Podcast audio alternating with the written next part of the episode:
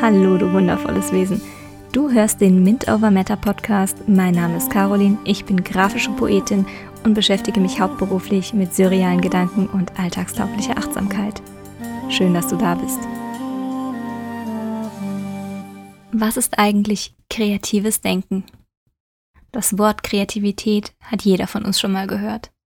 Doch was bedeutet Kreativität oder kreatives Denken für dich?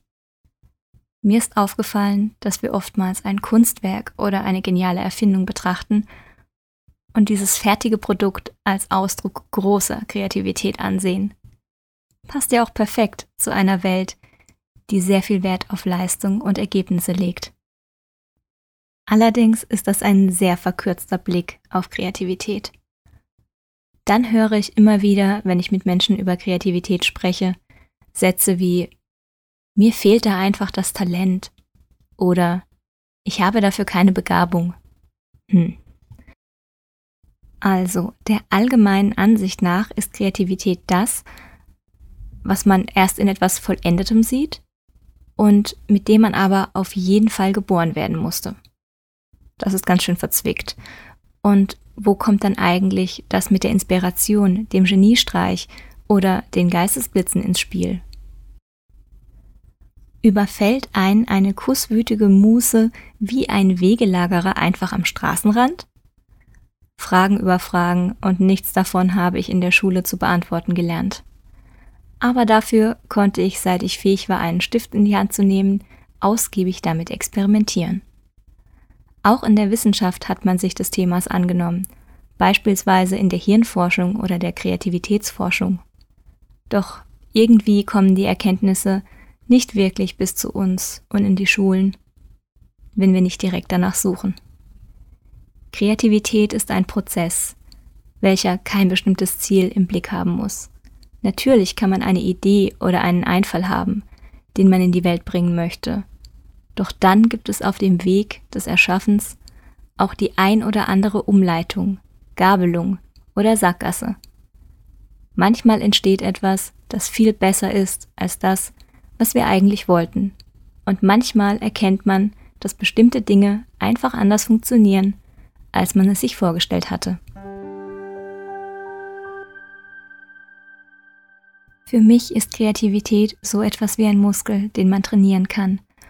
Unser Gehirn ist unheimlich gut darin, Energie zu sparen.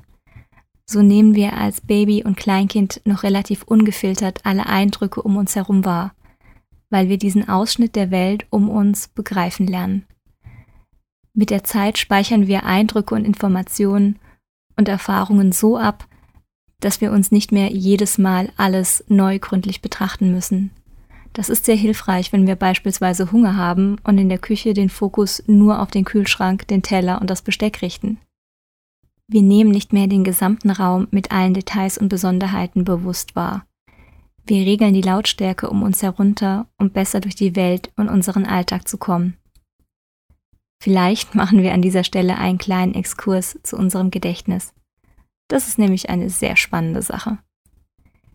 Informationen speichert unser Gehirn im Großen und Ganzen auf zwei verschiedene Arten ab. Zum einen mehr oder weniger geordnet und linear, das ist das semantische Gedächtnis. Hier sind die Informationen nach Jahreszahlen oder alphabetisch strukturiert. Das sind beispielsweise historische Ereignisse und Wissen über Fakten. Der chaotischere Teil ist das episodische Gedächtnis.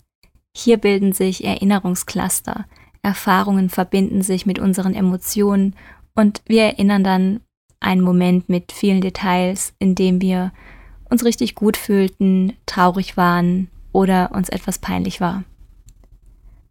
Beispielsweise erinnern wir uns, wie wir bei einer Feier zu unserem siebten Geburtstag ein bestimmtes Buch als Geschenk erhalten haben, wie viel Spaß wir mit unseren Freunden hatten und dass unser kleiner Bruder wütend war, weil er bei den Partyspielen nicht mitmachen durfte. Wir wissen dann noch genau, wie lecker der Kuchen war und wie schön das Wetter. Im episodischen Gedächtnis verschmelzen auch Dinge miteinander und bilden Verbindungen, die für andere keinen Zusammenhang haben.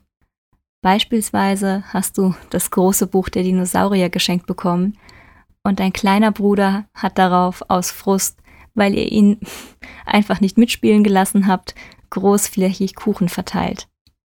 So kann es sein, dass du, wenn du eine Geburtstagstorte siehst, an Dinosaurier denkst. Für jemand, der nicht dieselbe Erfahrung gemacht hat wie du, besteht hier keine Verbindung. Emotionen haben also einen großen Anteil daran, an was wir uns erinnern und wie wir die Welt sehen.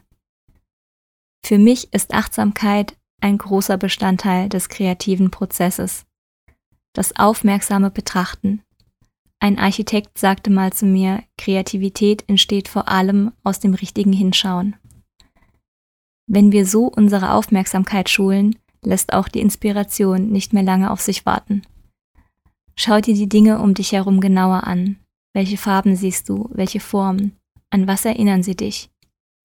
In dem schöpferischen Prozess unseres kreativen Denkens gibt es verschiedene Arten, etwas zu kreieren. Dabei können wir assoziatives und bisoziatives Denken nutzen. Assoziationen sind das, was in unserem Netz aus Wissen und Bildung in Verbindung gebracht wird. Je mehr wir zu einem bestimmten Thema lernen, desto leichter ist es, die Informationen zu verbinden und damit kreativ zu werden. Bisoziatives Denken, wie Arthur Köstler es in seinem Werk The Art of Creation nannte, entsteht, wenn wir zwei Wissensbereiche, die nichts miteinander zu tun haben, in Verbindung bringen. An dieser Stelle startet übrigens der Spaß erst richtig. So kann Humor und Komik aus dem Zusammentreffen nicht zusammengehöriger Dinge entstehen. Dieses Verbinden von Dingen, die auf den ersten Blick nichts gemeinsam haben, kann außerdem für ein tieferes Verständnis für größere Zusammenhänge sorgen. Es geht beim kreativen Denken darum, bewusst die Routine zu sprengen, welche sich über die Zeit bei uns einstellt. Gerade was im ersten Moment keinen Zusammenhang hat, kann unser Denken herausfordern. Immer wenn wir Muster durchbrechen, wird unser Verstand neugierig, und je öfter wir das tun, desto flexibler werden wir. Auf wissenschaftlicher Ebene kann man es so erklären, dass sich neue neuronale Verbindungen bilden und wir nach einer Weile immer schneller darin werden, Zusammenhänge herzustellen, wo man sie eigentlich nicht vermutet. Kreatives Denken wird gerade im Bereich der Produktentwicklung oder in der Werbung angewendet und dabei sehr zielorientiert eingesetzt. Dabei gibt es die verschiedensten Methoden und Techniken, die Kreativität zu fördern. Unter anderem Mindmapping, semantische Intuition, Provokationstechnik oder Brainstorming.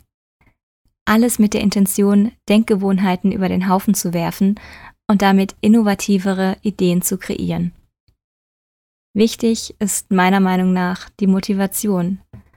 Also weshalb möchte man bewusst kreativ sein? Was bewegt dich? Was treibt dich an? Ist es ein Herzensthema, eine große existenzielle Fragestellung oder einfach nur die pure Freude am Gestalten? Als nächstes folgt das Entdecken der eigenen Ausdrucksform. Was ist das richtige Medium für deinen kreativen Ausdruck? Ist es ein Bild, ein Buch, ein bestimmtes Produkt oder ein Song? Möchtest du bildlich arbeiten, etwas malen, schreiben oder etwas komponieren? Ein grundlegender Antrieb, der mir bei besonders kreativen Menschen auffällt, ist eine Neugier dafür, was um sie herum geschieht wie Dinge und Systeme funktionieren, wie sich Sachen anfühlen, riechen, schmecken und so weiter. Eine Neugier aufs Leben und ein wacher Blick für eine achtsame Beobachtung. Was uns am meisten in der individuellen Kreativität ausbremst, ist unser zielorientierter Verstand. Teilweise trauen wir es uns auch gar nicht zu, selbst etwas umzusetzen, weil wir uns mit anderen vergleichen oder denken, dass wir erst etwas Bestimmtes können müssen, bevor wir uns auf kreatives Terrain wagen. Weshalb sollte ich etwas ausprobieren und entdecken, wenn es nicht zwangsläufig von Punkt A nach Punkt B führt? Es mag einem vielleicht unökonomisch vorkommen, wie eine Zeitverschwendung. Aber genau das ist der kreative Prozess. Er besteht nicht nur aus der Fragestellung und der Antwort, aus Start und Ziel, aus Idee und fertigem Produkt. Die Kreation kann viele kleine Zwischenschritte haben und jeder ist auch ein kreativer Prozess für sich. Gerade wenn man wieder mehr mit seiner bewussten Kreativität in Kontakt kommen möchte, kann es sich am Anfang seltsam anfühlen, den ein oder anderen gedanklichen Umweg zu beschreiten. Doch das, was wir auf der Reise finden, kann uns unendlich inspirieren. Wir sind alle kreativ, ob wir es nun bewusst forcieren und ausleben oder ob es auf der unbewussten Ebene mit unseren Gedanken, routinierten Handlungen und unbedachten Worten geschieht. Und ja, das meine ich genauso. Auch wenn wir nicht zu Pinsel, Gitarre oder Grafiktablet greifen, sind wir trotzdem eifrig dabei, unsere Welt mitzugestalten. Wenn wir uns mehr mit der eigenen Schöpferkraft auseinandersetzen, bekommen wir einen klareren Blick für unser wahres Potenzial. Ich möchte dich dazu einladen, Dinge in deinem Alltag neugieriger zu betrachten und den ein oder anderen routinierten Denkvorgang in Frage zu stellen. Du bist bereits unheimlich kreativ. Alleine, dass du hier bist und die Eindrücke um dich herum verarbeitest, erschafft deine Realität. Wenn ich dich inspirieren konnte, freue ich mich, wenn du auch in der nächsten Folge dabei bist. Falls du das Gefühl hast, dass noch jemand sich das Ganze anhören sollte, teile den Podcast gerne. Für weitere Infos kannst du auf meiner Website carolin-magunia.de oder auf Instagram at mintovermatter vorbeischauen. Ich danke dir für deine Aufmerksamkeit. Sei gut zu dir und bis bald.